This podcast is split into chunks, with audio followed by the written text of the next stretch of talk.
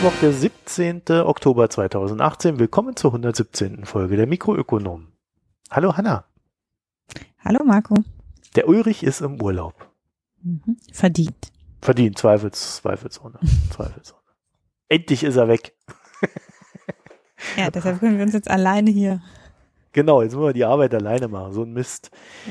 Wir beide haben aber, äh, ja, wie soll ich sagen, äh, Deutschlandfunk gehört. Mhm. Auf Beziehungsweise erst haben wir Twitter gelesen, das uns aufgefordert hat. Deutschlandfunk zu hören. Da wären genau. ganz schockierende Dinge über das Geldsystem zu erfahren. Und es ist ja kein Wunder, dass der Finanzmarkt völlig gaga ist und, äh, und so weiter und so fort. Und dann hab erst ich und reingeguckt da beim Deutschlandfunk und so gedacht, oh Gott, das klingt wie eine Verschwörungstheorie.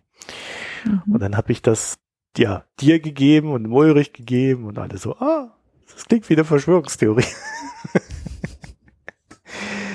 ja, ja, wir, wir können ja mal mit dem O-Ton da anfangen, der, äh, der, der echt gut ist. O-Ton Weber. Ich hörte damals in 2007, 2008 das erste Mal davon, dass Banken überhaupt Geld herstellen können. Aus dem Nichts. Hanna. Ich finde, das, das ist ja auch der Titel. Money from Nothing, wie unser Geld wirklich entsteht. Die wahre Wahrheit. Und da steht ja dann auch, die Tatsache, dass Banken Geld aus dem Nichts schöpfen, ist weitgehend unbekannt. Aber sie gefährdet zunehmend die Stabilität unseres Finanzsystems. Und das war so der Punkt. Also ich habe diese Website angeguckt und habe gedacht, nein, es ist nicht weitgehend unbekannt, dass Banken aus dem Nichts Geld schöpfen. Aber naja, äh, es ist aber schon so die so, Grundthese des Ganzen. Ja, es ist aber schon so, um da fair zu sein, äh, jemand, der sich nicht damit beschäftigt, und das sind ja gar nicht so wenige, der weiß es nicht. Ja, klar. Also das ist ja eins, also ähm, das ist einer der Erweckungsmomente, die ich immer in Vorlesungen hatte, früher als ich auch Vorlesungen gehalten habe. Wenn wir das Kapitel Geld, ist so die vierte Woche oder fünfte Woche der ersten Veranstaltung vor Weltstudium, dann fängt man zum ersten Mal damit an. Und dann habe ich immer so erklärt, wie die Europäische Zentralbank und das System der äh, Nationalbanken aufgebaut ist und ähm, habe erklärt, wie Geldschöpfung funktioniert. Und dann hat sich immer todsicher ein Student gemeldet und gesagt, wie? Und die Banken müssen nicht da im Gegenwert Reserven bei der Zentralbank hinterlegt haben? Und ich sagte, nee. Also es gibt einen Reservesatz, der ist, war zwei Prozent, ist jetzt nur noch ein Prozent. Und die äh, Zentralbank hat überhaupt keine äh, Verpflichtung, irgendeinen Prozentsatz in Reserven zu halten. Also im Wesentlichen nein. Und dann konnte man einen ganzen Saal in baffes Schweigen versinken sehen. Also es ist immer so ein, so ein Aha-Moment in jeder einzelnen dieser Grundlagenveranstaltungen gewesen. Weil auch die Studenten felsenfest davon überzeugt gewesen sind, dass äh, es irgendwie eine prozentuale Absicherung gibt. Also, also es stimmt schon, dass so natürlich. Eine Notenbank das, also, hat natürlich ein Grundkapital. Äh, der Kapitalstock wird auch gelegentlich mal aufgestockt von äh, den Anteilseignern der Notenbank, also in unserem Falle dann den Euro-Staaten. Also ganz so, dass da nichts da ist, ist es ja nicht. Nee, aber es gibt ja keine Verpflichtung. Also es gibt ja. nicht einen festen Satz, den die Bank halten muss. Also es gibt eben keine verpflichtende Gold- oder Wertpapierdeckung. Es gibt aber für verschiedene Finanzinstrumente, aber jetzt sind wir ja eigentlich schon da, wo wir noch gar nicht sein wollen. Äh, es gibt ja für verschiedene Finanzinstrumente tatsächlich aber verschiedene Anforderungen, äh, etwas mhm. vorzuhalten. Bloß lass uns mal vorne anfangen. In dem Beitrag oder beim Geld? Ja, das, das habe ich mich nämlich auch gerade gefragt. Ich würde vorschlagen, ähm, wir fangen beim Geld an, weil dann wird das mhm. vielleicht ja auch mit dem Beitrag etwas einfacher. Also Hanna, erklär mal, wie, wie entsteht Geld? Ich habe dazu einen Blogpost geschrieben, schon vor mhm. ziemlich langer Zeit, äh, vor über zwei Jahren. Ich, wir verlinken den mal. Auch ausgehend von diesem, diesem Erlebnis, dass äh, ähm, Studenten das immer fragen also wir müssen ja unterscheiden zwischen zwei Arten von Geld. Wir haben Bargeld und wir haben Giralgeld, also nicht in Sachgütern äh, existierendes Geld. Wenn man die gesamte Geldmenge zugrunde legt, macht das Bargeld eben einen relativ kleinen Anteil aus und der weit größte Anteil unserer Geldmenge ist Giralgeld. Giralgeld ist also Buchgeld, das nur auf Konten quasi virtuell verfügbar ist, äh, aber das nicht in, als Umlauf irgendwo messbar ist. Und ähm, das Bargeld, das ist relativ klar, das wird von tatsächlich von nur von der Notenbank geschöpft. Die Notenbank druckt, ist die einzige, die die äh, die Berechtigung hat, Geldnoten zu drucken und Münzen zu prägen. Die Notenbank bringt Geld heute üblicherweise in Umlauf, indem sie tatsächlich im Gegenwert Wertpapiere aus dem Markt kauft. Das heißt, der Bargeldumlauf ist tatsächlich durch Wertpapiere, die dann in der Notenbankbilanz stehen, gedeckt. Also die, Bargeld, die Notenbank emittiert Bar, Bargeld, indem sie das gegen Wertpapiere tauscht mit den Banken. Anders fällt es sich beim Giralgeld. Giralgeld wird in der Regel nicht von den Notenbanken selbst geschöpft, sondern von Geschäftsbanken.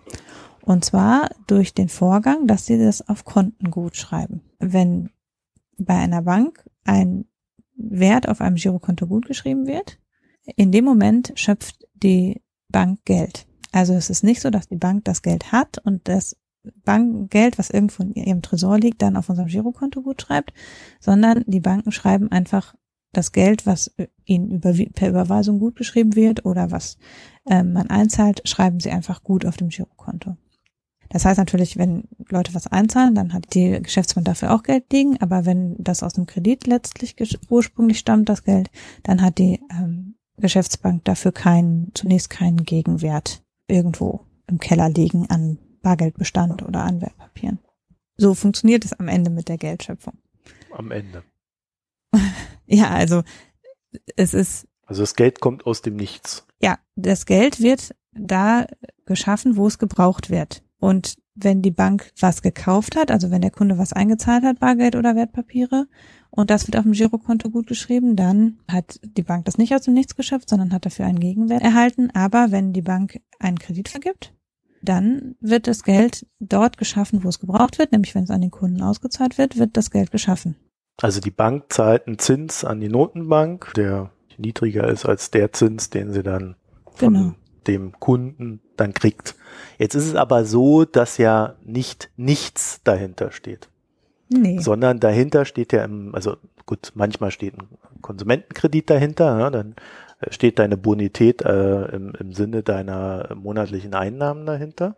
Oder ich kaufe mir beispielsweise ein Haus und brauche dafür einen Kredit, dann gebe mhm. ich ja im Regelfall mein Haus als Sicherheit für diesen Kredit ab. Bei Unternehmen genauso, also das meiste Geld, Giralgeld wird ja nicht von, für Privatleute geschöpft, sondern für Unternehmen. Auch da ist natürlich so, dass das Unternehmen nimmt einen Kredit auch für eine Investition und dann ist da eine Fabrik oder ein Investitionsprojekt dahinter, was die Bank geprüft hat und was als Besicherung gilt. Das ist das eine. Das andere ist, dass natürlich Geld ist ein Versprechen. Geld ist ein Versprechen auf eine Umtauschmöglichkeit. Also es ist nicht so, dass das Geld einfach, äh, dass die Bank einfach sagt, ja, wir geben dir das Geld und hier kannst du mit auf dem Konto bezahlen, aber es ist nichts wert sozusagen, sondern ähm, die Bank verspricht, und das ist eben, wenn eine Bank gut haushaltet, dann funktioniert das auch, das Giralgeld, was sie ausschüttet, prinzipiell in Bargeld dir geben zu können. Also alles, was auf deinem Konto ist, hast du jederzeit das Recht abzurufen. Und die Bank muss sicherstellen, dass sie genug Bargeld hat oder von der Zentralbank genug Bargeld bekommen kann, um für die täglichen Abbuchungen äh, immer genug Bargeld da zu haben. Das heißt, ähm, dass was die Geschäftsbanken tun, ist, dass sie genau so viel und was die Notenbank tut, ist, es wird genau so viel Bargeld, wie für tatsächliche Geschäftsabwicklung notwendig ist, wird in Bargeld vorgehalten und dass der Rest, der gar, wo gar nicht nötig ist, dass es als Bargeld da ist, wird nicht in Bargeld vorgehalten. Deshalb ist die Bargeldmenge so klein und die Realgeldmenge so groß. Das hat sich über die Zeit auch ein bisschen verändert, weil wir eben immer mehr Transaktionen in Giralgeld abwickeln und immer weniger in Bargeld. Aber die Bank stellt sicher, dass wir mit dem Geld bezahlen können. Also entweder indem wir es umtauschen können in Bargeld oder weil die Bank eben am europäischen Bankensystem beteiligt ist und wir Überweisungen tätigen und mit, mit EC-Karte bezahlen können. Das heißt, die Bank sichert uns zu, du kannst mit dem, was wir dir da gut schreiben, bezahlen. Und das ist das Entscheidende. Solange die Bank in der Lage ist, unsere Zahlungsfähigkeit weiter herzustellen, hat das Geld, was wir auf dem Konto haben, einen Wert. Dann steht ihm natürlich auch noch eine Sicherung gegenüber. Also wenn jetzt die Bank ähm, in Zahlungsschwierigkeiten kommen können würde, könnte sie natürlich die, ähm, die Sicherung, die hinter den Krediten stehen, äh, monetarisieren. Aber zunächst mal sichert die Bank selber durch ihre Geschäftstätigkeit ja, dass das Geld nicht nichts wert ist, sondern dass wir mit dem Geld bezahlen können.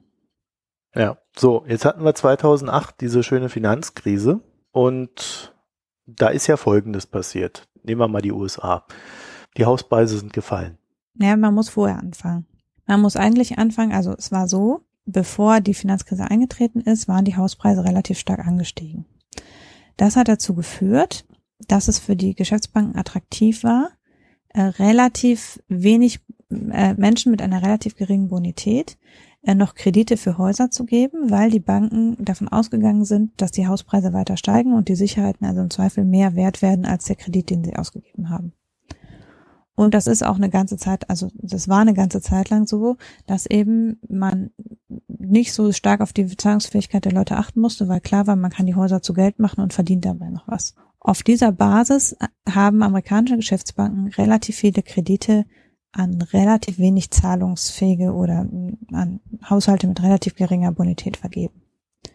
Und äh, das ist am Ende, also dieser Mechanismus davor, dass es eben sich lohnte, äh, auch relativ schlecht abgesicherte Kredite zu vergeben, der hat das Ganze letztlich ausgelöst. Es ist ein Renditezwang. Ja, also wenn Bank mhm. X äh, irgendwie mehr Geld verdient als ich, dann gehe ich als Bank Y dann halt her und erhöhe ebenfalls mein Risiko, weil die anderen werden ja belohnt und mein Aufsichtsrat und meine Aktionäre machen mir Druck und sagen, warum verdienst du nicht ebenso viel? Schmeißen wir dich raus, holen jemand, der es besser kann.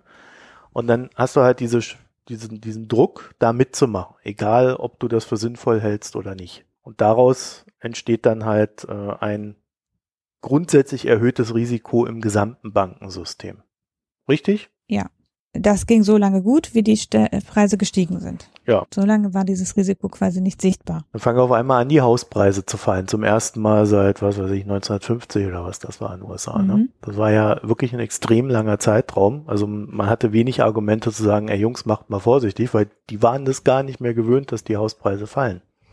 Und da gab es dann im November 2016, glaube ich, oder sogar Oktober, müsste ich nochmal ins Archiv gehen, äh, ist, sind zum ersten Mal die Hauspreise gefallen. Und das war dann der Startschuss dafür, dass das Vertrauen in dieses aufgepumpte Bankensystem und Finanzsystem, das ja darauf auch verschiedenste Konstruktionen wieder aufgebaut hatte, ja, begonnen hat zu erodieren. Und dann ist Folgendes passiert. Mit, Fall, mit fallenden Hauspreisen ist die, hat die Besicherung nicht mehr gestimmt.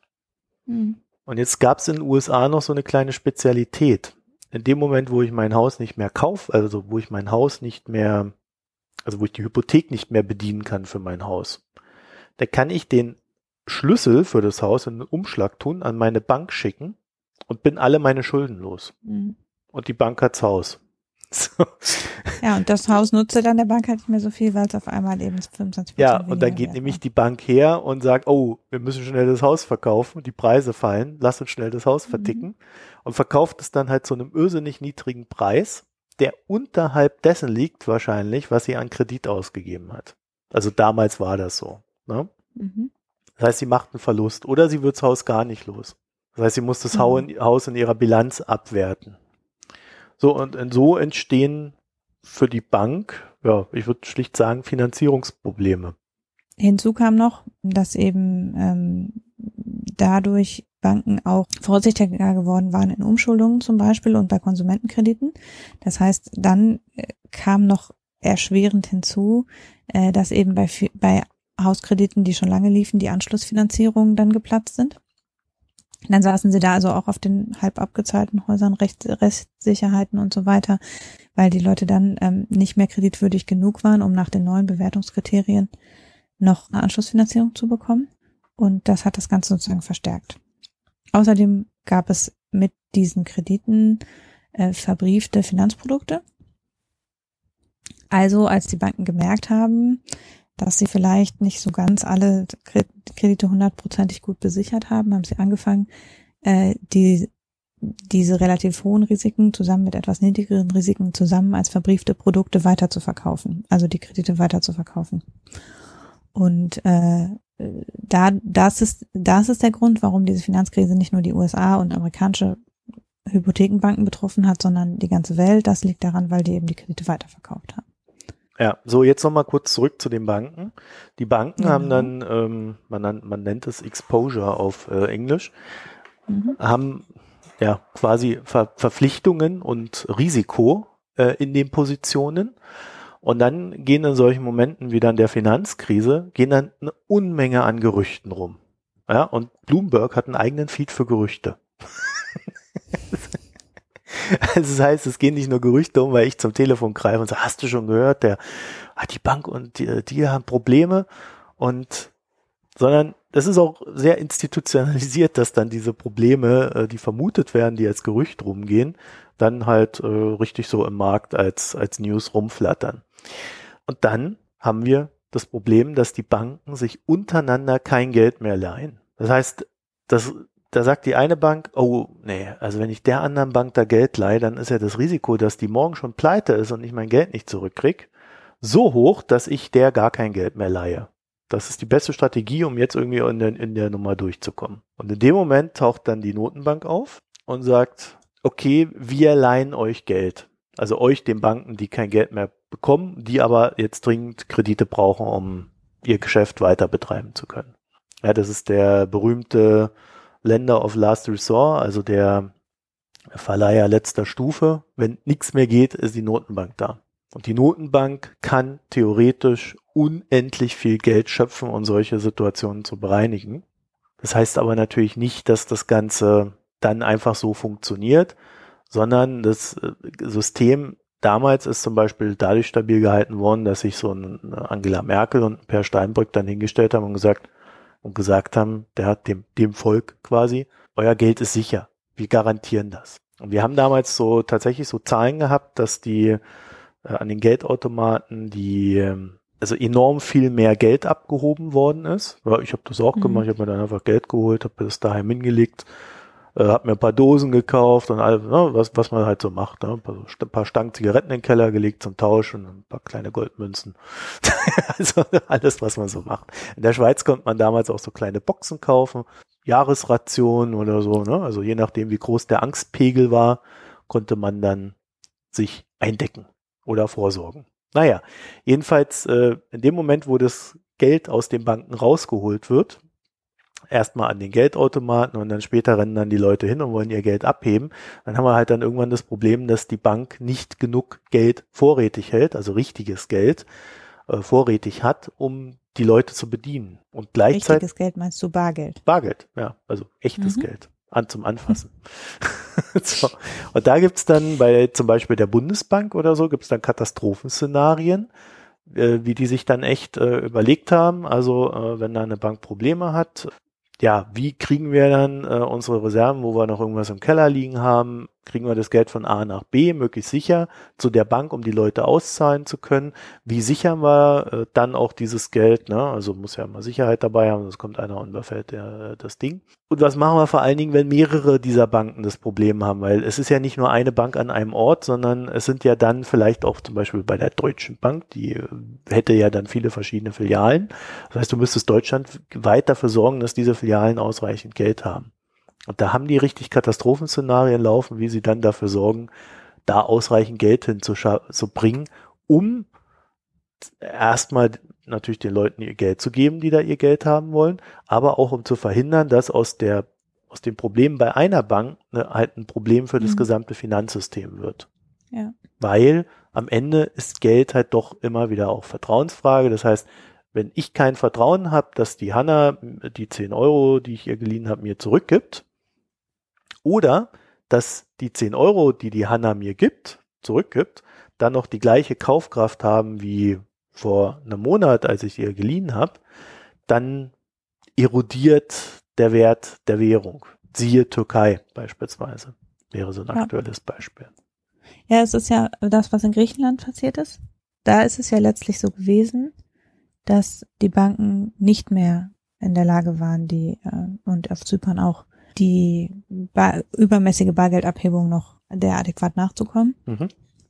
sondern die haben ja dann Schließtage gehabt und haben dann nichts mehr ausgezahlt. Ja, und du konntest nur so und so viel aus. Und äh, genau, abheben. und eine Begrenzung auf die Abhebung und sowas. Ja. Und das ist aber ja auch, auch in Griechenland, das war eine Vertrauenskrise. Das muss man ja auch ganz klar so sagen. Also so, die griechischen Banken waren nicht so zahlungsunfähig oder wären, also hätte das Vertrauen in die Zahlungsfähigkeit perfekt funktioniert, äh, hätte es diese Bargeldrationierung nicht geben müssen, sondern es hatte damit zu tun, dass die Leute viel mehr abheben wollten, weil sie Angst hatten, dass das System zusammenbricht. Also das hat eben so eine selbstverstärkende Komponente, dass mit, wenn erstmal äh, klar ist, die eine oder andere Bank oder von mir aus auch die größten Banken kommen hier in Zahlungsschwierigkeiten, haben einen Teil, müssen ihre Bilanz korrigieren, dann ist eben das, was, was aus zentralbankerischer Sicht unbedingt notwendig ist, ist nach Möglichkeit das Vertrauen in das System aufrechtzuerhalten.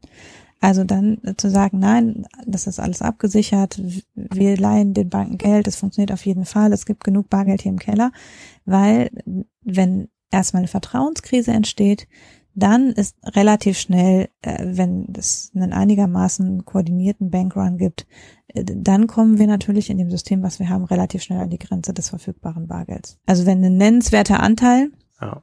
und das sind eben oberhalb von wenigen Prozent der Leute, ihr ganzes Geld abheben wollen, dann funktioniert es nicht mehr.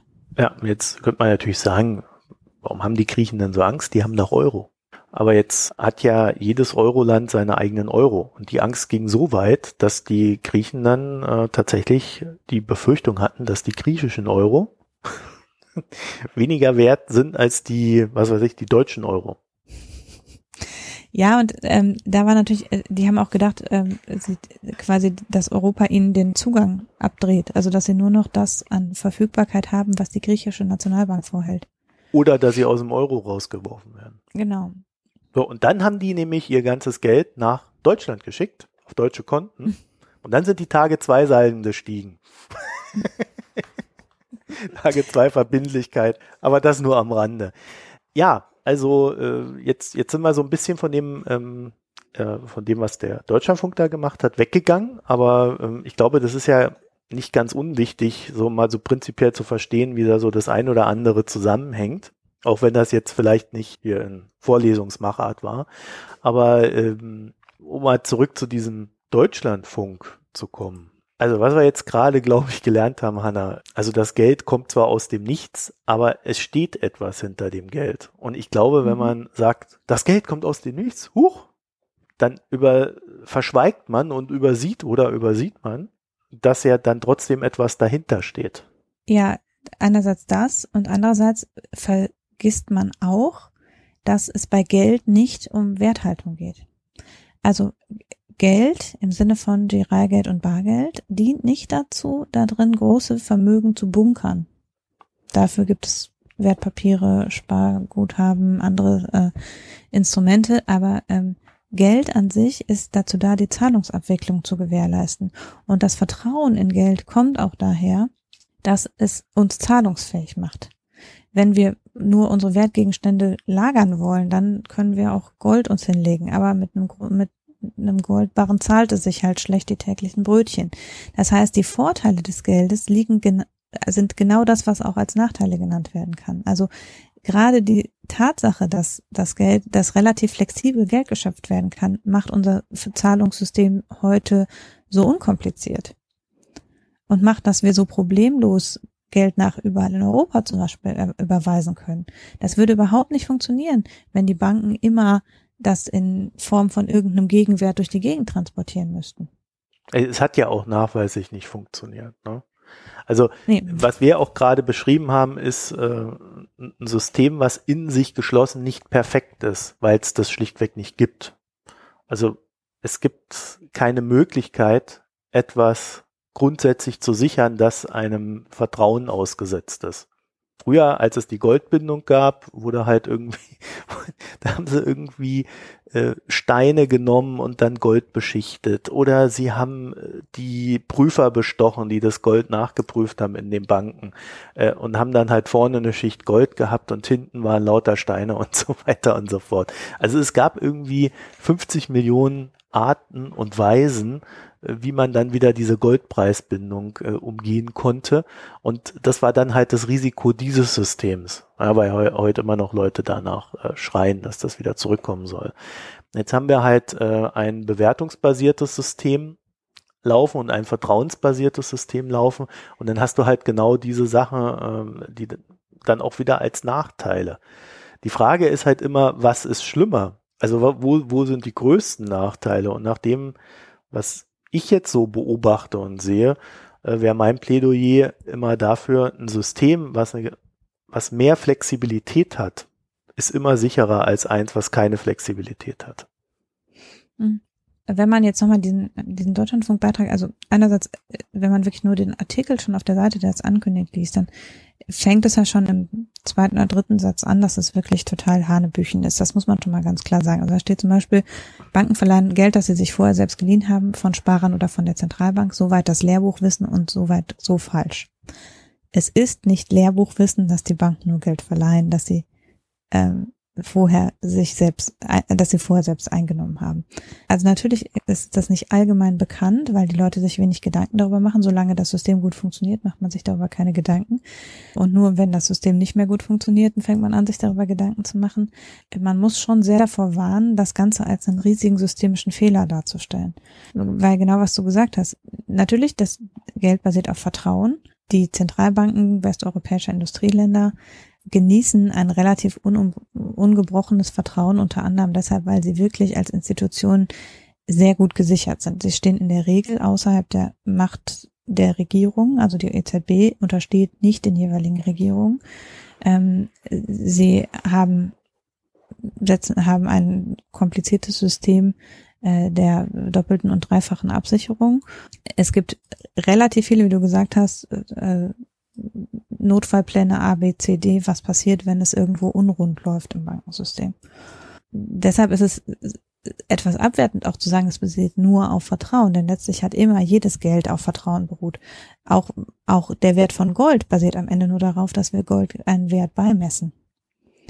Und alles, dem Menschen jemals einen Wert beigemessen haben, dieser Wert kommt immer daher, dass andere Menschen bereit sind, dafür eine bestimmte Zahlung zu leisten. Und es kann auch, es könnte auch passieren, dass von heute auf morgen niemand mehr Gold haben möchte. Und entsprechend ist es immer so, das gesamte menschliche Wirtschaften basiert darauf, dass wir im Grunde aus dem Nichts einen Wert für Sachen festlegen. Menschen neigen dazu, zu denken, dass das Bargeld ein echter Wertgegenstand wäre und Geld auf dem Konto nicht. Aber auch das Bargeld kann ja seinen Wert verlieren. Auch der Gegenwert, auch das Bargeld ist ja nichts, also das Papier und die Münzen sind de facto fast nichts wert. Und entsprechend ist es halt, ja, sehr kritisch, die, so, so einen Vergleich aufzumachen, zu sagen, ja, wenn man jetzt Vollgeld hätte oder was auch immer, dann wäre das Geld ja was wert. Auch dann ist es nur so viel wert, wie, jetzt, wie die Zentralbank funktioniert. Ich finde das schon sehr problematisch, dass, weil die, der Fehler, der während der Finanzkrise passiert ist, das war ja nicht, dass das Geldsystem nicht funktioniert hat, sondern dass die Kreditvergabe nicht sauber war. Das muss man ja ganz klar sagen. Der Auslöser war nicht, dass die Banken das dürfen, Geld zu schöpfen via Kreditvergabe, sondern dass sie Kredite vergeben haben, deren Absicherung nicht stimmte. Ja. Und da liegt der Fehler. Das heißt, die Geschäftsbanken haben sich geschäftlich nicht klug verhalten am Ende, nicht sauber gewirtschaftet. Ja. Und genauso könnte auch eine Zentralbank das ganze System vor die Wand fahren. Das kann man in vielen Entwicklungs- und Schwellenländern par excellence beobachten. Ja, es gibt auch Länder, in denen der Staatspräsident irgendwie der Notenbank vorschreiben will, wie sie das zu tun hat und dann geht die Währung halt, entwertet sich sofort. Mhm. Beispiel Türkei hatten wir ja auch letztens. Ich glaube, der Aspekt Bewertung, der dann zu weiteren Problemen führt, dem muss man in seinem Denken bei dem Thema sehr stark verankern. Ja, um das nochmal auf so einen Kern auch zu bringen. Auch in mhm. Verknüpfung mit der Finanzkrise. Ja, und dann ist es eben auch so, dann natürlich muss man hinterfragen, was ist im Rahmen der Finanzkrise schiefgelaufen, dass sozusagen es passieren konnte, dass das Zahlungssystem nicht mehr sauber funktioniert hat. Also, obwohl ja, also in Europa hat es ja am Ende sauber funktioniert. Es war nur sichtbar, dass es ins Stocken gerät. Aber ähm, natürlich muss man sich fragen, was ist passiert. Und es gibt ja auch umfangreiche Reformbestrebungen, äh, die genau ähm, versuchen, an, die, an der Quelle des Ganzen, nämlich an der Kreditvergabe, der Kreditbewertung zu drehen, um zu versuchen, dass eben die Sicherheiten, die mit denen Kredite hinterlegt sind, wirklich Sicherheiten sind da gibt es ja durchaus im Rahmen des europäischen Bankensystems, aber auch weltweit Bestrebungen, das Ganze besser zu machen. Es ist ja nicht so, dass man jetzt einfach so weitermacht wie vorher. Einen interessanten Nebenaspekt daran finde ich, dass dann ja auch immer so mitschwingt, dass die Banken sich daran quasi bereichern. Also, dass die Bank uns Geld gut schreibt und in gleichem Umfang an uns verdient, sozusagen. Also, die kriegt ja dann Zinsen dafür, dass sie nichts tut, außer ein paar Zahlen aufs Konto zu schreiben. Und das stimmt natürlich auch nicht. Der Zins äh, hilft am Ende zwischen guten und schlechten Bonitäten zu diskriminieren unter anderem. Also die Bank verlangt nicht umsonst von Leuten mit schlechter Zahlungsfähigkeit einen höheren Zins, weil sie dadurch auch eine gewisse Schwelle einzieht, dass nicht jeder einen Kredit in Anspruch nehmen kann, weil er zum Beispiel sich die Zinsen nicht leisten kann. Auch etwas, was im Sinne der Finanzkrise äh, in den USA völlig schief gelaufen ist. Mhm. Denn äh, da wurden ja dann teilweise ja, also das ging so weit, dass die da wirklich so Hausfassaden aufgestellt haben, die dann hinten so mit, mit irgendwas abgestützt waren und dann äh, haben sie das per Internet dann irgendwie verkloppt oder äh, die Mafia hat dann irgendwelche Deals mit äh, Bestechung und so weiter gemacht und das wurde dann quasi als werthaltiges Haus in die Bankbilanzen reingebracht und alles so ein Scheiß. Das hast du dort alles gehabt. Da gab es dann Obdachlose, die sie irgendwie dazu gebracht haben, Kredite für Hauskauf aufzunehmen, einfach um da irgendwie, ja, also das war wilder Westen. Da hat die Kontrolle der Bank innerhalb der Banken wie auch die Kontrolle der Banken als solche hat da völlig versagt ich glaube, wir sind da in Europa aber auch wesentlich besser. Ja, sicherlich gibt es viel zu tun, aber ganz so schlimm sind wir da nicht. Deswegen waren wir auch nicht direkt betroffen in dem Sinne, dass wir auch so einen Scheiß hätten, sondern wir waren dadurch betroffen, dass wir dann die Finanzprodukte gekauft haben, in denen das alles verklausuliert, verbündelt und äh, versteckt war. Wir haben ja auch letztens über diese, diese Kreditchecks geredet. Also es ist schon so, dass der amerikanische Kreditmarkt nochmal sehr viel deregulierter ist als der europäische ja. und man eben auf Basis von ziemlich nichts einen Kredit vergeben kann in den USA, was jetzt in Deutschland nicht ohne weiteres geht. Es war letztlich eine Fehlbewertung der Hauspreisentwicklung. Also die, es war eben, die Banken konnten sich erlauben, alles andere, was man normalerweise prüfen muss, wenn man einen Kredit vergibt. Also eben sind die Leute auch sonst zahlungsfähig. Ähm, wie, an wen vergebe ich diesen Kredit überhaupt? Hat er überhaupt ein Haus und so weiter? Das alles konnte man aufgrund dieser Kalkulation, dass die Hauspreise sowieso steigen, so ein bisschen hinten überfallen lassen, gefühlt. Und de facto ähm, war aber irgendwie absehbar, dass die Hauspreise sicher, also die waren immer gestiegen, aber sie waren halt überdimensional gestiegen und damit wurde irgendwie immer offensichtlicher, dass sie auch wieder fallen würden. Und das ist aber eben sehr schwer abzuschätzen, wann dann genau da der Gipfel überschritten ist. Und der letzte, der noch rechtzeitig das Haus verkauft, macht einen dicken Gewinn. Und der erste, der es nicht mehr rechtzeitig macht, hat, sitzt dann eben auf einem dicken Verlust. Und ähm, das sind natürlich ganz komplexe Anreize. Und das ist sicher was, was im Bankensystem auch in Europa zum Teil schiefgelaufen ist, dass der Anreiz ähm, für den Einzelnen äh, da ein bisschen beide Augen zuzudrücken und äh, doch noch einen Kredit zu verkaufen, weil die Prämie darauf gut ist oder was auch immer, äh, der war eben relativ hoch. Und da, dadurch haben eben viele an vielen Stellen das Ganze eher wenig korrekt bearbeitet und da, dadurch hat sich das eben aufgebaut, weil die, der Gewinnanreiz Anreiz auch für den Einzelnen eben relativ hoch war. Das sind die Punkte, an denen man, also das, was man zu Recht kritisieren muss, liegt im Bereich der Bankenregulierung, aber nicht im Bereich der Geldschöpfung eigentlich. Also der Unterschied ist, glaube ich, auch wichtig, den zu betonen. Ja, äh, Geldschöpfung ist was anderes als Bankenregulierung. Und das wird in diesem Beitrag eben auch sehr vermischt. Also da wird immer Finanzmarkt und Geldmarkt werden sehr vermischt verwendet, auch begrifflich. Also der Finanzmarkt betrifft eben die Finanzprodukte, das heißt die Kreditvergabe, die Verbriefung, die Ver den Verkauf als Wertpapier und so weiter. Und das ist der Bereich, wo zu Recht man sagen kann, im Finanzmarkt, da liegt das ein oder andere vielleicht im Argen oder da gibt es Reformbedarf. Der Geldmarkt an sich, also das Geld geschöpft wird aufgrund von bestimmten Mechanismen, wie Geld verwendet wird, also die Mechanismen des Geldmarktes und der Geldschöpfung haben wir eigentlich sehr gut verstanden. Die Mechanismen des Finanzmarktes waren zumindest bis zur Finanzkrise in der Tat ein bisschen im Dunkeln.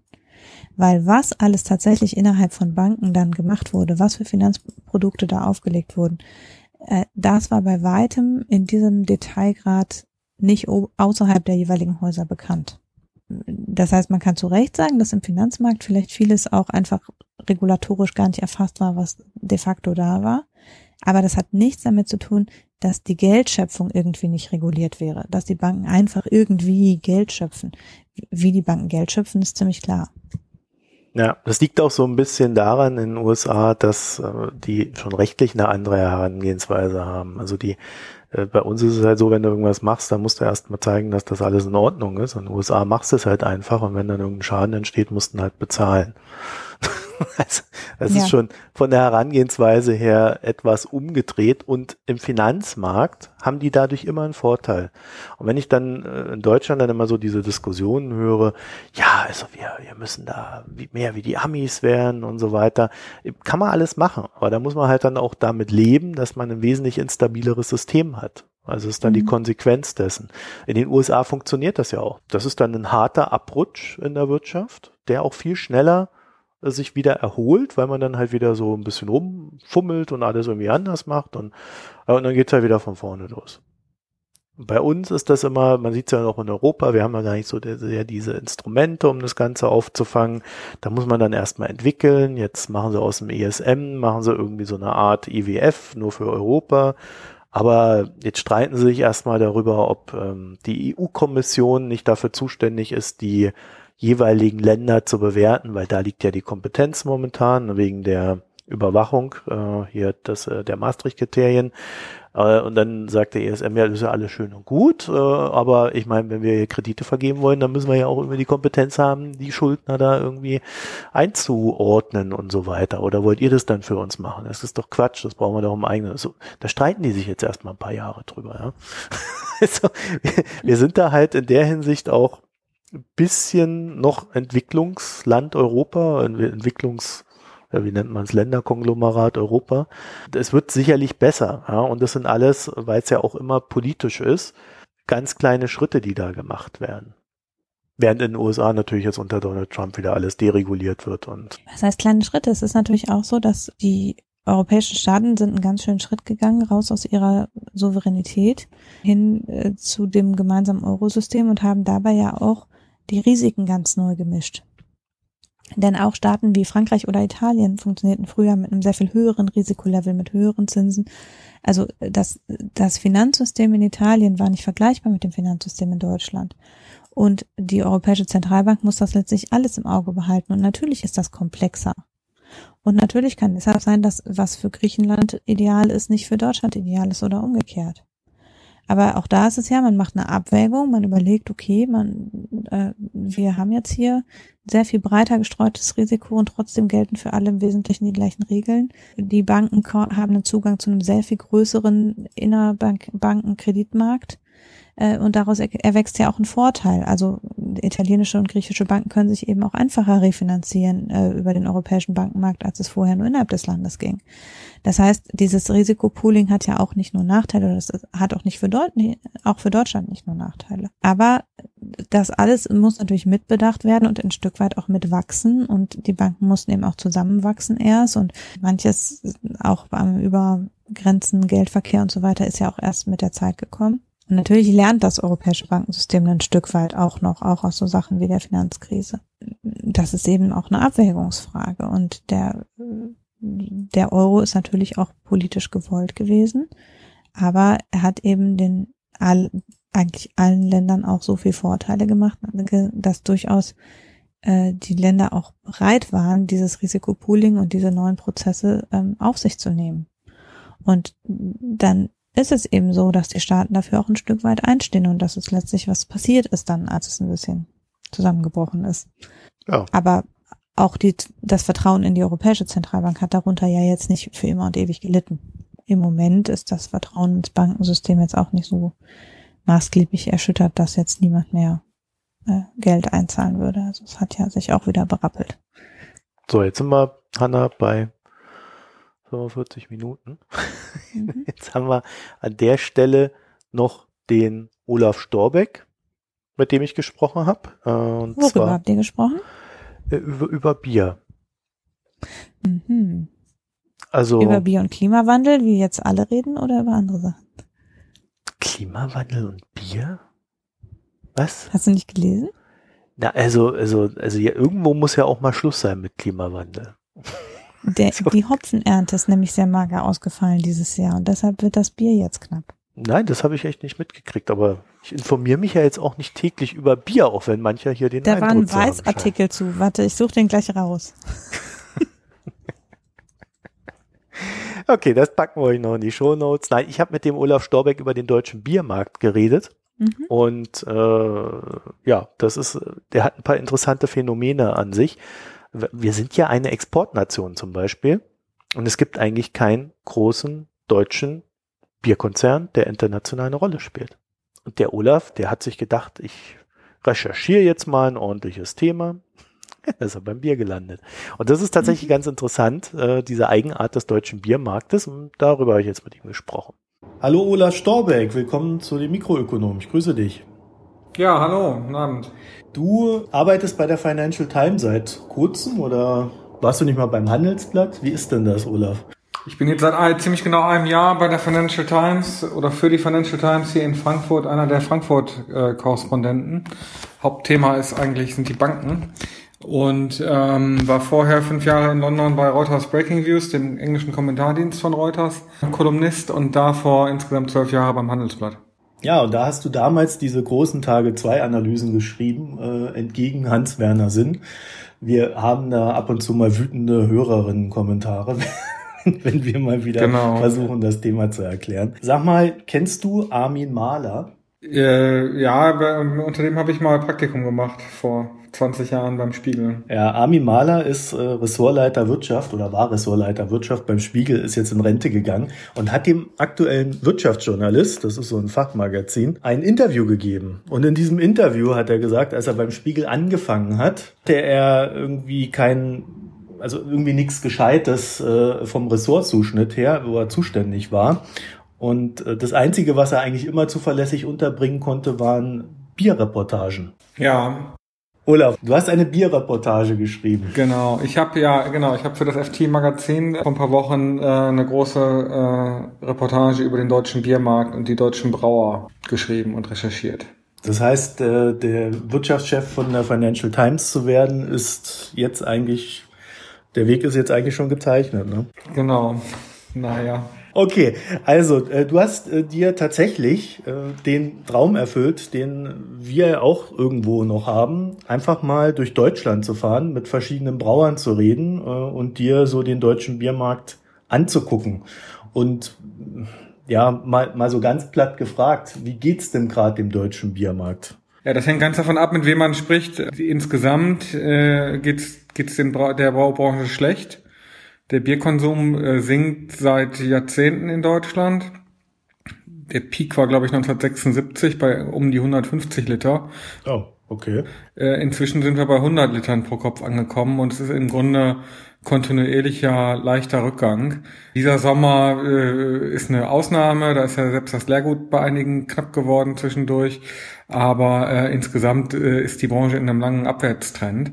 Und das Interessante, und so bin ich eigentlich auch auf das Thema gekommen, ist, dass halt anders als alle, eigentlich alle, fast alle anderen deutschen Industriebranchen, äh, die deutschen Brauer auf dem Weltmarkt äh, so gut wie keine Schnitte haben. Und ähm, also das Exportland Deutschland und auch das Bierland Deutschland ähm, auf dem Weltmarkt für Bier einen Marktanteil hat, der unter ferner Liefen liegt. Also die fünf größten deutschen Brauer zusammen haben einen Marktanteil von, von um die zwei Prozent während die, der größte Brauer Anheuser-Busch, also AB, AB InBev, äh, ungefähr ein Drittel des Marktes kontrolliert. Und alle, die drei größten Deut äh, die drei größten Brauereien der Welt alle aus kleinen Ländern kommen, was halt auch eine interessante Beobachtung ist. Also AB InBev sitzt in Belgien, Heineken sitzt in den Niederlanden und Carlsberg in Dänemark. Und davon ausgehend, äh, ja, habe ich mir die Branche ein bisschen angeguckt und versucht zu erklären, warum oder zu verstehen, woran liegt es. Das ist tatsächlich interessant. Also ich erinnere mich noch, äh, dass AB InBev eine extrem aggressive Expansionsstrategie gefahren hat, die dann auch, muss man ja heute sagen, komplett aufgegangen ist. Ne? Ähm, was hast du denn an Gründen gefunden, warum die ja in Deutschland sehr starken Brauereien dann ähm, in der, ja, in der Expansion nach außen nicht, nicht äh, ja, erfolgreich waren? Weil ich könnte mir ja vorstellen, wenn dann äh, irgendwie so eine deutsche Marke auch ins Ausland expandiert, dass die ja schon auch einen guten Ruf hat und die Leute da das tendenziell ko konsumieren wollen. Ja, es ist eine Reihe von Gründen, die da zusammenspielt. Ähm, das eine ist, dass der Markt oder die, die Brauereien in Deutschland äh, sehr stark mittelständisch geprägt sind und sehr stark Familienunternehmen äh, sind, die äh, dadurch erstmal schon nicht so leicht Zugang zum Kapitalmarkt haben äh, und äh, also Übernahmen nicht so einfach machen können, indem sie halt neue Aktien ausgeben oder mit einer anderen Aktienbörsennotierten äh, ähm, Brauerei äh, dann einen Merger machen. Ähm, und auch, wie halt viele unter Familienunternehmen ja auch, das ist ja in aller Regel auch was Gutes, ähm, das Unternehmen sozusagen als ja Stolz der Familie betrachten und äh, das sozusagen ähm, auch zu verkaufen, dann erstmal was ist, was man eigentlich aus, aus grundsätzlichen Gründen nicht gerne macht. Und ähm, allein das ist halt schon ein, ein, ein struktureller Grund, der die Konsolidierung äh, schwieriger macht. Ein zweiter Grund ist, dass ähm, in Deutschland ja Bier tatsächlich ein Stück Heimat ist äh, und, und, und sehr stark regionale Identitäten widerspiegelt und es deswegen auch schwieriger ist, zumindest erstmal eine nationale Marke zu etablieren und dann auch ähm, eine, eine globale Marke oder eine sozusagen auch vielleicht internationale Marke zumindest daraus zu machen. Denn damit zusammenhängt die, die, die zweite, der, der, der nächste Punkt, dass aufgrund des großen Heimatmarktes und vor allem auch aufgrund der, der Wiedervereinigung ähm, in den Anfang der 90er Jahre, einen Zeitpunkt, wo viele der anderen Brauer global expandiert haben, sich für die deutschen Brauer im Grunde vor der Haustür in Ostdeutschland äh, ein neuer riesiger Markt aufgetan hat, den man dann erstmal erschließen konnte.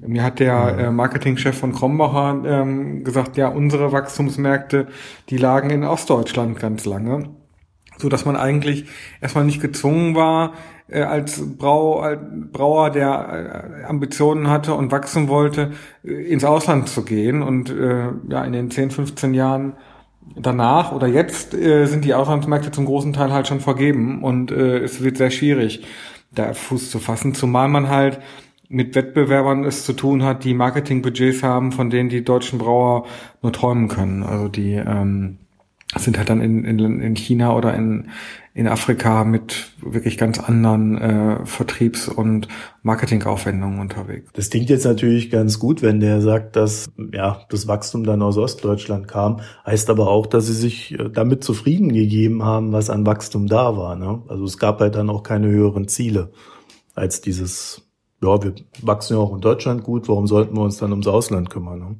Naja gut, du hast aber ja auf einen Schlag damals äh, 17 Millionen äh, neue potenzielle Kunden vor deiner Haustür gehabt, in einem rechtlichen Rahmen, den du kennst, ähm, in der Sprache, die du sprichst, mit Marken mhm. oder die kannten zum Teil schon deine Marken, weil die halt irgendwie schon vorher Westfernsehen geguckt haben. Und ähm, insofern finde ich das jetzt nicht vollkommen unplausibel, dass man da ähm, aus der damaligen Situation heraus dann sich erstmal ja die die niedrig hängenden Früchte sozusagen geerntet hat mhm. und die Sachen, die aufwendiger waren, äh, hinten dran geschoben hat. So und jetzt kommt äh, quasi die die volle Ladung zurück. Weder Ostdeutschland noch, wächst, noch Westdeutschland wächst als Biermarkt für die deutschen Brauereien. Und jetzt müssen sie sich irgendwie dann doch mit dem Ausland beschäftigen. Ja, die Beschäftigten, die reden über das Ausland, aber sie sagen halt auch, eigentlich alle, dass der Zug da jetzt in irgendeiner Form ein nennenswerter Spieler zu werden, eigentlich abgefahren ist. Was Krombacher zum Beispiel versucht ähm, und auch vergleich, vergleichsweise erfolgreich macht, ist sich halt in Marktnischen zu positionieren, die, wo die dann sagen, naja, die sind auch die immer noch groß genug, um damit auch gutes Geld zu verdienen aber ähm, man wird halt nicht irgendwie in die Top 10 oder Top 20 ähm, der globalen Brauer aufrücken können. Das ist also insofern äh, keine Option. Was die, was halt viele, die, die Strategie, die viele oder äh, wählen, der Großen, ist halt stark in, in, in sozusagen andere Produkte reinzugehen. Krombacher macht das halt extrem erfolgreich. Die haben ja nur eine Marke letztendlich, anders als die meisten anderen großen Braugruppen, äh, die halt ihren Marketing-Etat dann auf, auf einer ganzen Reihe von verschiedenen Marken aufsplittern. Hier Radeberger in Frankfurt, die interessanterweise übrigens nicht mit mir sprechen wollten, ähm, haben 50 verschiedene Marken und äh, 12 oder 13 Braustandorte in Deutschland. Sind doppelt so groß wie Krombacher, aber haben natürlich, was das Marketingbudget betrifft, dann für jede einzelne Marke äh, wesentlich weniger Firepower. Und ähm, Krombacher hat dann unter dieser Dachmarke, hat im Grunde ihre Marke zu einer Dachmarke aufgebaut, wo die jetzt äh, einen Dutzend verschiedener äh, Untermarken haben und halt vor allem im alkoholfreien Segment sehr stark wachsen und jetzt da mittlerweile je nach Lesart vier verschiedene Marken haben, also normales Pilz, alkoholfrei, alkoholfreies Weizen und dann noch so eine Zweitmarke 0,0, wo sie auch stark versuchen, dann den Sportbereich zu äh, anzusprechen und äh, dann noch alle möglichen Sorten von Radlern und Mischgetränken, irgendwie alkoholfreies Weizen mit Zitronengeschmack und irgendwie ganz absonderliche Kom Kombinationen. Und das ist eine Strategie, die für Krombacher zum Beispiel aufgeht. Also die haben, wenn man sich das im langfristigen Vergleich anschaut, es geschafft, zumindest ihren Pilzabsatz zu sta stabil zu halten in den, mhm. über die letzten irgendwie sieben, acht Jahre betrachtet, in absoluten Mengen ähm, also das stagnierte, haben aber Wachstum realisieren können, indem sie ähm, diese ganzen alkoholfreien und sonstigen äh, Sonderformen halt stark äh, gewachsen haben, äh, also ausgebaut haben und, und haben dadurch ihren Gesamtoutput ähm, doch erheblich steigern können. Ich glaube um irgendwie sieben Prozent pro Jahr oder so, wenn ich das richtig im Kopf habe. Oder fünf, vier, fünf Prozent im Jahr. Mhm. Und ähm, das, das ist eine Strategie, die eigentlich alle der großen ähm,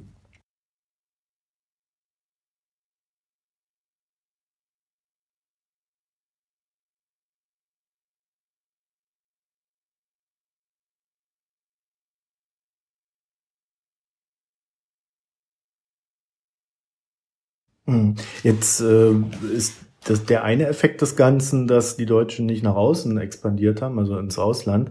Aber gleichzeitig ist ja der deutsche Markt jetzt auch nicht von AB InBev äh, überrollt worden. Also ist er ja gleichzeitig auch irgendwie so ein bisschen abgeschottet. Ja, der deutsche Markt ist halt deutlich stärker fragmentiert als die meisten anderen ähm, Biermärkte in Europa die, ähm, ich habe die Zahlen jetzt nicht genau im Kopf, aber in, in den meisten anderen Märkten ist es, glaube ich, ungefähr so roundabout, dass die größten drei Marken irgendwie 80, 90 Prozent des Marktes ähm, kontrollieren. In hier, hier sind es, glaube ich, um die 50 Prozent, die halt die diese Fernsehbiere, die man so kennt, ausmachen. Und die Hälfte, die andere Hälfte wird halt von kleinen regionalen Brauereien dominiert. Das ist halt dieser Punkt, Bier ist Heimat und äh, man trinkt halt gerne das, ähm, was, was, was man kennt und was vor der Haustür liegt. Und, ähm, und gleichzeitig, das muss man halt auch sagen, äh, boomt natürlich das Craft Beer unglaublich. Das ist halt auch eine interessante Zahl, ähm, die, die mich auch selber erstaunt hat. Der Bierabsatz insgesamt sinkt, aber die Zahl der Brauereien in Deutschland steigt. Also wir, da haben wir, glaube ich, um, um die zehn Prozent Anstieg in den letzten äh, um, um, ungefähr zehn Jahren, irgendwie von 1300 auf 1500, wenn ich das jetzt richtig im Kopf habe. Ähm, und äh, das sind halt viele kleine, die ähm, ja dann teilweise auch äh, besondere Craft-Biere äh, oder ganz besondere Sorten machen. Das sind ja fast schon Mikrobrauereien da teilweise, ne? Genau, ich habe auch eine wirklich spannende Sache besucht in Dortmund. Dortmund ist ja, äh, war früher bis in die 80er Jahre die deutsche Bierstadt schlechthin.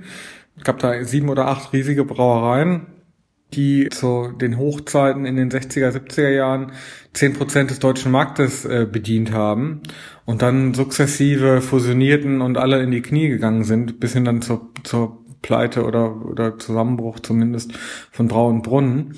Und ähm, es gab jetzt lange im Grunde keine eigene unabhängige Brauerei mehr in Dortmund. Es gibt eine Braustätte von Radeberger, mhm. die Überreste von ähm, Braunbrunnen übernommen haben.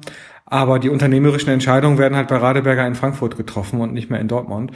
Und jetzt gibt es seit, die haben 2005 schon angefangen, aber so richtig groß äh, oder größer erst seit, sind die seit, seit zwei, drei Jahren, eine, eine Brauerei, die heißt Bergmann Bier und die haben, äh, da hat der Gründer durch Zufall, der, hat, der ist selber Unternehmer eigentlich, Mikrobiologe und äh, hat sich, hatte sich irgendwie, musste eine, wollte eine Marke anmelden beim Patentamt und hat dann irgendwie aus Langeweile ein bisschen in der Datenbank gestöbert und hat festgestellt, dass diese Marke Bergmann Bier ähm, nicht mehr registriert ist. Das ist eine alte Biermarke, die 1792, glaube ich, gegründet wurde und halt eine dieser sieben, acht traditionsreichen Dortmunder Brauereien war. dann zu Schultheiß gehört und als Schultheiß irgendwie in den 70er Jahren mit einer Dortmunder Brauerei fusionierte, haben, ist dann ist Bergmann wieder vom Markt verschwunden. Und diese Marke ist dann irgendwann ähm, sozusagen nicht mehr verlängert worden. Und er hat die dann neu angemeldet und hat eigentlich mehr aus Spaß nur, weil er es cool fand, eine Biermarke zu besitzen, sich dann diese Markenanmeldung äh, über den Schreibtisch gehängt und und sich gefreut, bis er dann irgendwie dahinter kam, dass er diese Marke auf Dauer nur behalten kann, wenn er sie auch benutzt. Und ähm, dann haben die angefangen, erst bei einer bei, bei einer anderen Brauerei sich 6000 Liter, glaube ich, brauen zu lassen, die dann mit 20 oder 30 Freunden äh, sozusagen ähm, finanziert wurden. Und jeder hat dann nachher ein paar hundert Liter Bier gekriegt. Ähm, und ähm, das mittlerweile boomt unheimlich. Also die haben jetzt eine neue Brauerei äh, gebaut äh, auf dem Phoenix-Gelände in Dortmund gegenüber von so einem alten Stahlwerk ähm, und haben im Moment äh, Wachstumsraten von 80 Prozent äh, ähm, im, im, im Jahresvergleich und können gar nicht so viel produzieren, wie sie wollen, äh, wie sie gerne, wie sie, wie sie loswerden könnten und werden von Einzelhändlern belagert äh, und bekniet in der Region, doch äh, beliefert zu werden, weil alle Leute auf dieses Bier äh, so sehr abfahren. Weil es halt, und das ist halt wieder dieser Punkt Stück Heimat, die Leute irgendwie äh, dann einen ja, irgendwie ein Stück Identität haben, wenn sie das, wenn sie das eine lokale, authentische Biermarke trinken. Und interessant ist übrigens, also einer dieser komischen Zufälle da bei Bergmann, dass man denkt, das ist halt mit Kohlebergbau und so weiter äh, zu tun, aber es ist in, das ist Zufall. Der Name kommt von der, Fam der, der Gründerfamilie, die halt Familie Bergmann war. er ist aber der perfekte Name für die Region und ich glaube, da kommt jetzt vielleicht auch noch so ein bisschen Kohlenostalgie dann oben drauf. Ne? Äh, ja, der Ulrich bei uns im Podcast ist da auch mal ganz nostalgisch, dass es da äh, Schicht im Schacht ist, so langsam. Ja. Und äh, die, die haben auch ein Expansionsgebiet. da musste ich ein bisschen schmunzeln, als ich das gelesen habe. Äh, den Bergmann-Kiez in Berlin.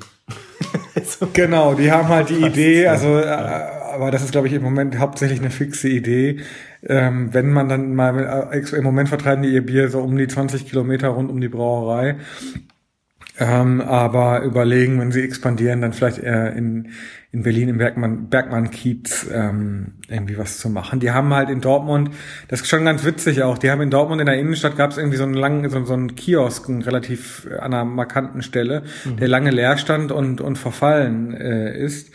Den haben die dann übernommen und äh, verkaufen da halt schon länger ihr Bier und haben jetzt auch in der Brauerei einen Biergarten. Beides hat äh, nur bis 10 Uhr abends auf. Das finde ich auch ganz witzig, weil die mir sagten, naja, alles was nach 10 ist, das macht eigentlich nur Ärger, weil dann mhm. sind die Leute besoffen und es macht Krach, das wollen sie nicht, sondern die wollen es irgendwie ähm, ja, ohne, ohne Stress äh, alles machen. Und machen, beide Gründer machen das auch bis heute im Grunde nebenberuflich. Also beide stecken da so 50 Prozent ihrer Zeit rein, haben jetzt auch nicht ähm, Ambitionen, so schnell wie möglich zu wachsen, sondern sagen, ach ja, wir, uns geht's jetzt hier nicht in allererster Linie ums Geld, sondern wir wollen da ein gutes Bier machen und wollen da unseren Spaß mit haben. Das heißt aber auch, die 80 Prozent Wachstum sind auf einem sehr niedrigen Niveau. Ne? Klar, also die sind in, in erster, die sind auch ein bisschen verzerrt oder sind im Moment ziemlich verzerrt dadurch, dass die halt jetzt ähm, Anfang des Jahres da ihr äh, ihre neue Brauerei mit einem großen Biergarten und was sie, wie sie das nennen, Stehbierhalle aufgemacht haben, was sie halt vorher einfach nicht hatten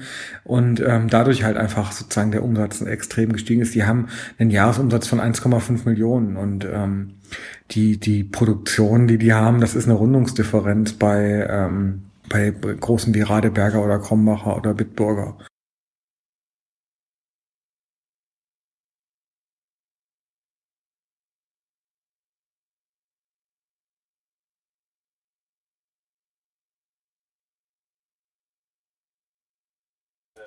Ja gut, die versuchen das ja schon auch. Ähm, also die, auch die Großen haben ja teilweise Craft Beer Marken äh, gekauft oder gegründet. Gibt ja dieses Braufaktum, was glaube ich zu Radeberger gehört, ja. wo hier im, im Rewe dann irgendwie die 03er Flasche äh, 2,30 Euro kostet und ich trinke wirklich gerne Bier und bin auch bereit, viel Geld für hochwertiges Bier zu bezahlen, aber das ist selbst mir dann zu teuer. Auch, auch äh, Krombacher hat eigene Craft-Bier-Unterarten, irgendwie das Kel Kellerbier und so teilweise kriegt man das dann nur vor Ort äh, oder in der Region. Ähm, Feltins macht das ja mit Grevensteiner, ähm, so eine, so eine, was auch wohl sehr gut läuft. Der Punkt ist halt, vom Gesamtchef-Geschäftsmodell ähm, leben alle Großen eigentlich über die Menge. Mhm. Äh, und, und leiden deswegen dann darunter, wenn der, wenn der, wenn die Gesamtnachfrage äh, sinkt, dann kannst du das eigentlich nur über den Preis sozusagen korrigieren, indem du dann dann dein, dein Bier halt günstiger verkaufst. Während diese kleinen Marken, die sowieso nur wenig produzieren, äh, dann halt sagen, ja, bei uns sollen die Leute halt einen Euro mindestens für die 03er Flasche bezahlen und wenn nicht, dann machen wir das halt nicht. Und äh, das scheint zu funktionieren, aber natürlich nur bis zu einem gewissen Grad. Wenn du jetzt anfängst, dann eine Riesenbrauerei dahinzustellen und, und auch die Tausenden von Hektolitern pro Tag produzierst, dann, dann bist du halt irgendwann auch in diesem, in diesem Mengenwettlauf drin. Übrigens eine andere interessante Geschichte, mhm oder auch ein Beispiel dafür, wie, wie hart die Bandagen in diesem Biermarkt ist. Mir erzählten die, die, die Bergmann-Leute, dass sie ähm, bei denen, dass die Wirte in Dortmund, die, die dann das Bier äh, aufnehmen, angesprochen werden von von einer großen Brauerei. Ich nenne jetzt mal keinen Namen, um da nicht in juristische Probleme zu bekommen, äh, zu kommen die dann, wo dann die große Brauerei sagt, ja, also passt auf, wenn ihr den, wenn ihr das wieder auslistet, dann kriegt ihr das Bier für diesen Hahn, wo im Moment Bergmann drin ist, äh, für ein Jahr umsonst. Also dass die tatsächlich offensichtlich auch bei den kleinen Wettbewerbern dann da wirklich mit harten Bandagen vorgehen und mit dem, den, mit dem Bulldozer sozusagen vorfahren, äh, um halt irgendwie jede Konkurrenz im Keim zu ersticken. Ah, ja, ja, ja, das ist natürlich bösartig. Also, also, aber gut, das kennt man ja von großen Konzernen, dass die nicht gerade nett agieren am Markt. Hm. Ich frage mich dann bloß, ob äh, der Image-Schaden, der durch sowas, wenn es mal rauskäme, entsteht, dann wirklich den Gewinn, den sie dann aus so einer kleinen Nummer haben, dann wirklich kompensiert. Also da wird ja, also da, da wäre ich noch skeptisch, ob sich das dauerhaft lohnt, sowas zu tun. Hm. Aber gut, äh, wenn du, wenn du mal so die, die, die grundsätzliche Stimmung in dem Markt zeichnen müsstest, aber das klingt ja jetzt schon ziemlich düster, was du sagst. Ne? Also auf der einen Seite, äh, da, da wo das große Geschäft läuft, äh, da läuft es eigentlich nicht. Die haben alle zu kämpfen. Auf der anderen Seite hat man so ein, so ein ja, so eine Art Start-up, äh, Start-up-Hype, allerdings ohne, dass da groß was verdient wird. Ne? Das ist ja fast schon gesellschaftliches Engagement, was die da treiben, wenn sie da äh, im Kleinen äh, den Leuten für Freude sorgen. Weil finanzieren tut sich das ja im, in einem Sinne von, ja, äh, ich kann damit, ich kann davon leben ja eher nicht, ne? das Kraftbier bei vielen. Also wie, wie, wie hast du denn da so diese Stimmung empfunden? Ist das jetzt so wirklich alles, ist das wirklich so zwiegespalten? Auf der einen Seite die Großen, die depressiv sind, auf der anderen Seite die Kleinen, die sich gerade freuen?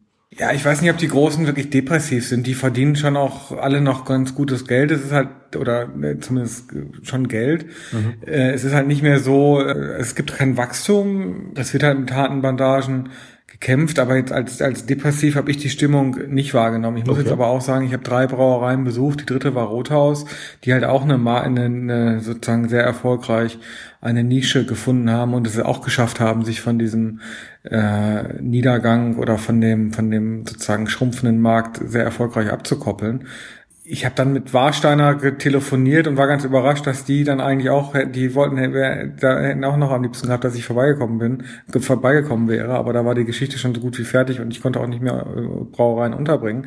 Warsteiner ist ja so ein Fall, die halt in den 90er Jahren mal der Marktführer in Deutschland waren, dann äh, mit, mit einer zu starken Wachstumsambition äh, ans Werk gegangen sind und dann ihre Marke über Dumping und Billigangebote eine, ziemlich beschädigt haben und im Moment auch ähm, Personalabbau haben mhm. und, und, und sich sozusagen zurechtschrumpfen müssen. Aber auch die äh, sind sozusagen jetzt nicht, dass sie sich irgendwie verstecken wollen oder und, und sondern sind eigentlich ganz, also das klang schon eher positiv und optimistisch äh, am Telefon zumindest. Okay, das heißt, ähm, okay, das habe ich jetzt irgendwie, hätte ich mir anders gedacht, sagen wir es mal so.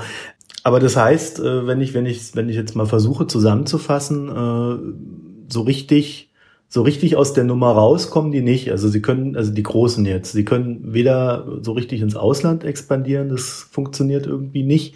Und in Deutschland sind sie quasi da in der Spirale gefangen, dass sie ihr Angebot verbreitern müssen, ähm, um so vielleicht noch Wachstum zu erzeugen. Aber so der, der große Befreiungsschlag wird daraus auch nicht ent, ent, ja, entstehen.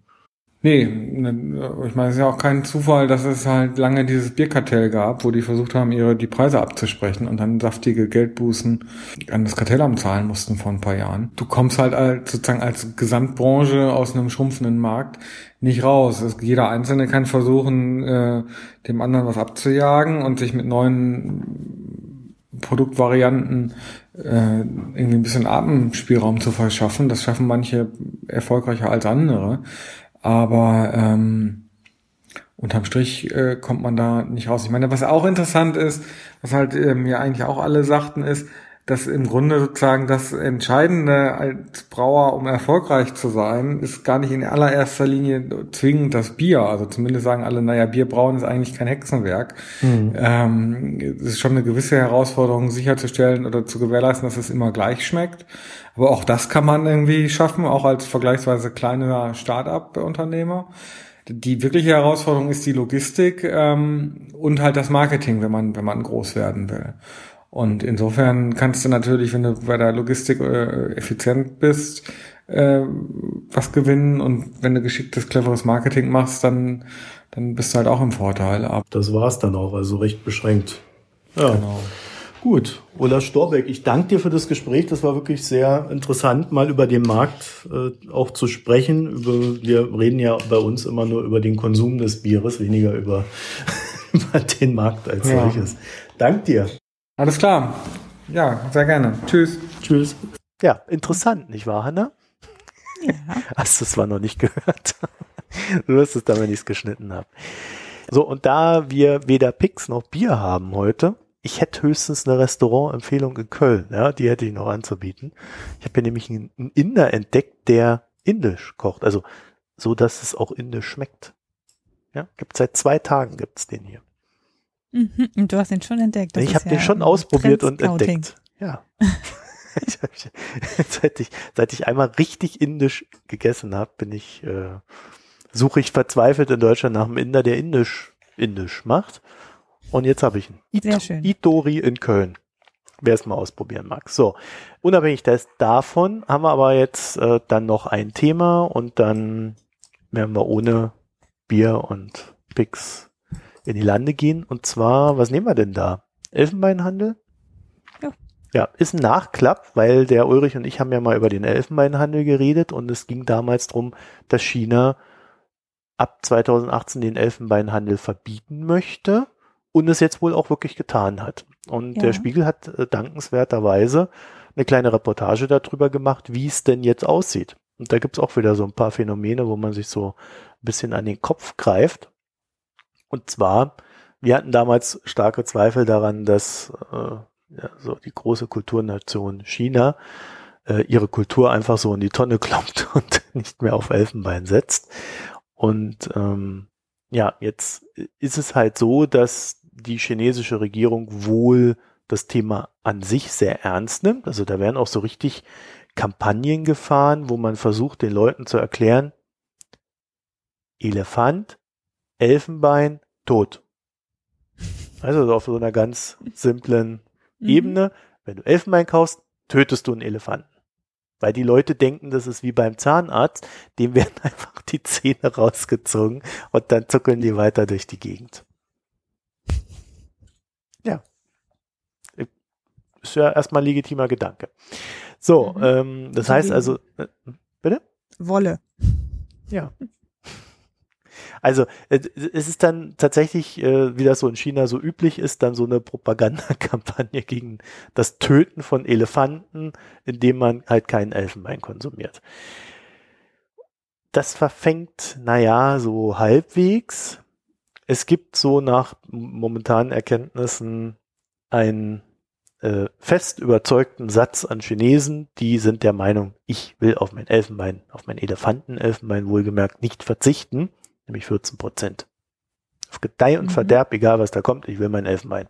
Die versuchen dann halt ihr Elefantenelfenbein unterm Ladentisch zu bekommen, was auch möglich ist. Also man muss sich da nicht sehr viel Mühe geben. Die haben dann beim Spiegel so ein, äh, so ein Guide da gehabt, der so dann durch, äh, durchgeführt hat und der hat dann so ein bisschen interessiert danach gefragt und schon hat er eigentlich das bekommen, was er wollte.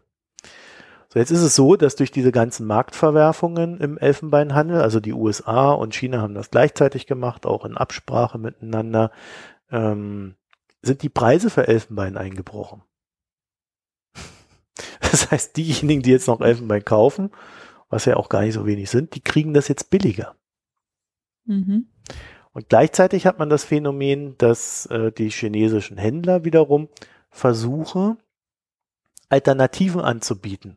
Und zwar Mammutelfenbein. Das gibt's praktischerweise in Sibirien. Dort wird das illegal von Russen, die sich davon ernähren, äh, äh, aus dem Permafrost rausgekratzt. Ja, also wenn die mhm. dann so ein Ding, ich weiß das noch, wenn die mal so ein Teil finden, dann kriegen die dann irgendwie 30.000 Euro für oder so, oder 30.000 Dollar und dann leben die davon erstmal ein Jahr und dann machen sie sich wieder auf und suchen den nächsten.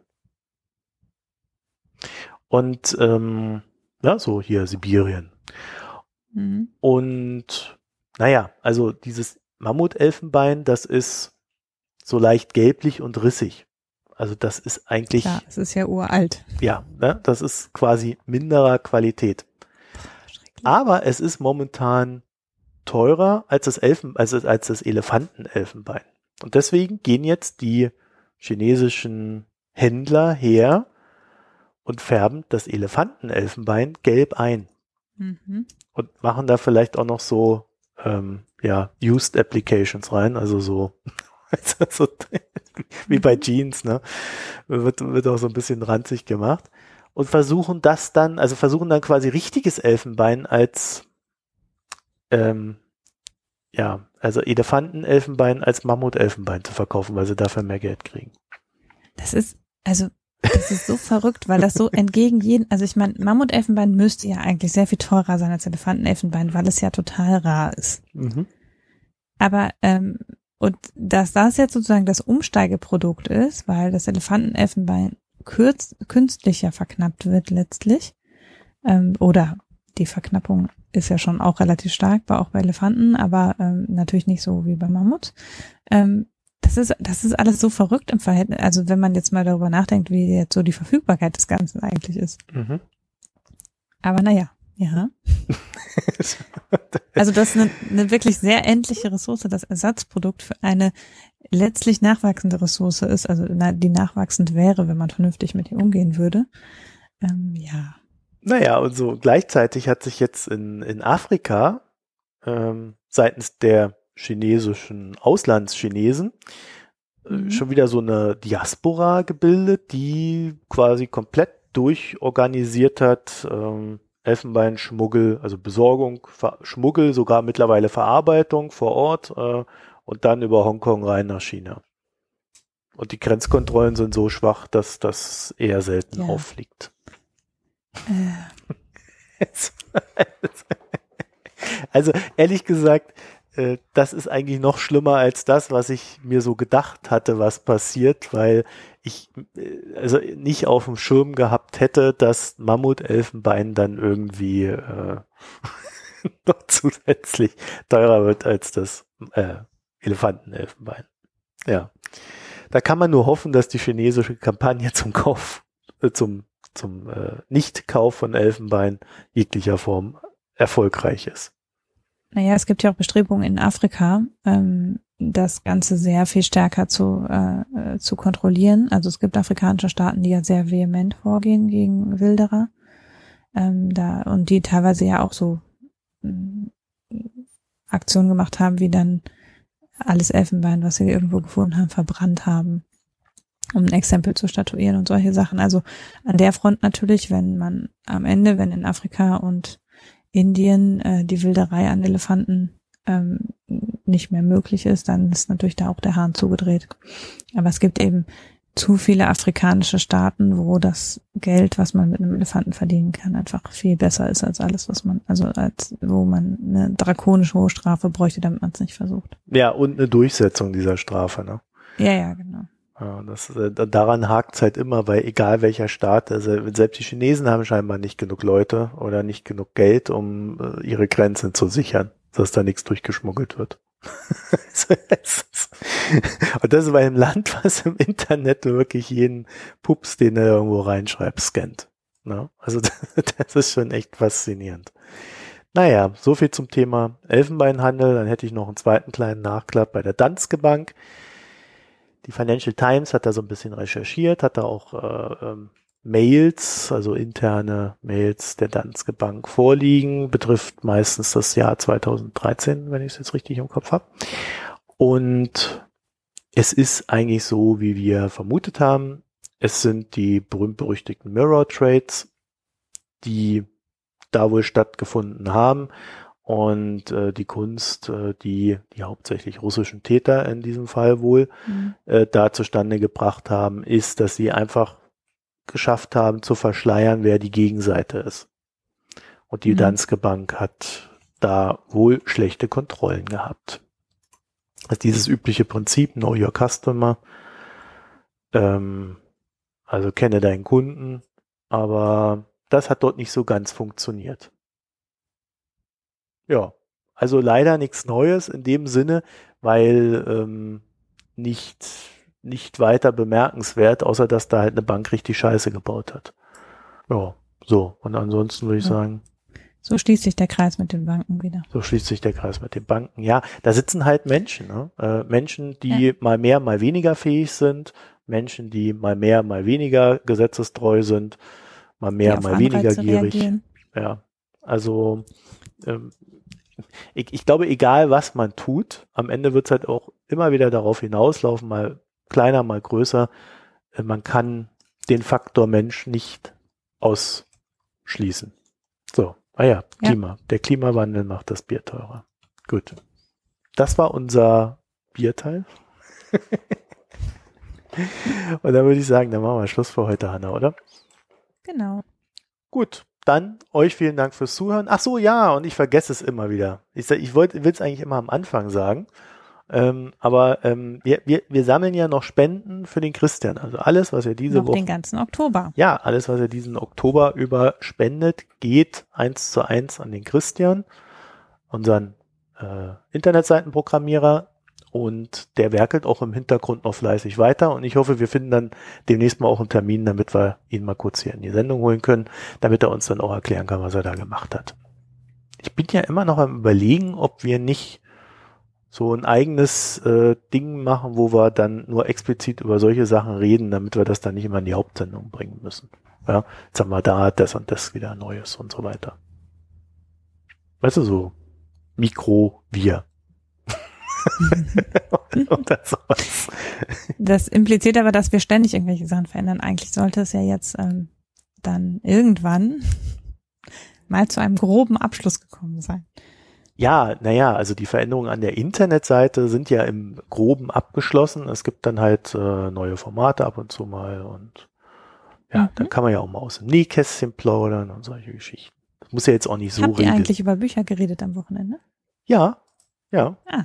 Ja, das ist über normalen Feed gelaufen. Also jeder, der das hier hört, müsste das auch reingekriegt haben. Und ähm, wenn, wenn du mal in die Kommentare guckst, ich glaube, mhm. so viele mhm. Kommentare hatten wir schon lange nicht mehr. Also ohne, dass wir selber welche dazu gegeben haben. Ja, obwohl sind ja erst vier. Ich sag, waren gefühlt mehr. Ja, also wir haben äh, da, ich glaube, auch auf Twitter ein bisschen Feedback bekommen. Also das war dieses Mal mehr als sonst. Und vielleicht noch dazu die Info, ähm, dieses wirtschaftsliterarische Quartett, das, ähm, ja, das wird auch so ein bisschen institutionalisiert. Ne? Das läuft jetzt nicht mehr als Mikrofolge so und so, sondern dann eben als Mikrobuch. Jetzt Folge mhm. 1. Also, genau. ich sag jetzt mal so ganz befangen, ich fand die Folge auch hörenswert. da, äh, das war so ein Thema, äh, mit dem hatte ich mich noch nie beschäftigt. Äh, ich hatte auch noch nie in diese Szene reingeguckt und das fand ich tatsächlich äh, bei aller Kritik am Buch äh, für meinen Wissensstand ganz bereichernd. So, hm. genug der Werbung. Genau. Also, Werbung fertig, Spendenaufruf fertig. Spendenaufruf fertig. Jetzt, jetzt können wir ins Bett gehen. Ins Bett. Ja, genau. Gute Nacht, Hanna. Bis bald. Tschüss. Tschüss, mach's gut.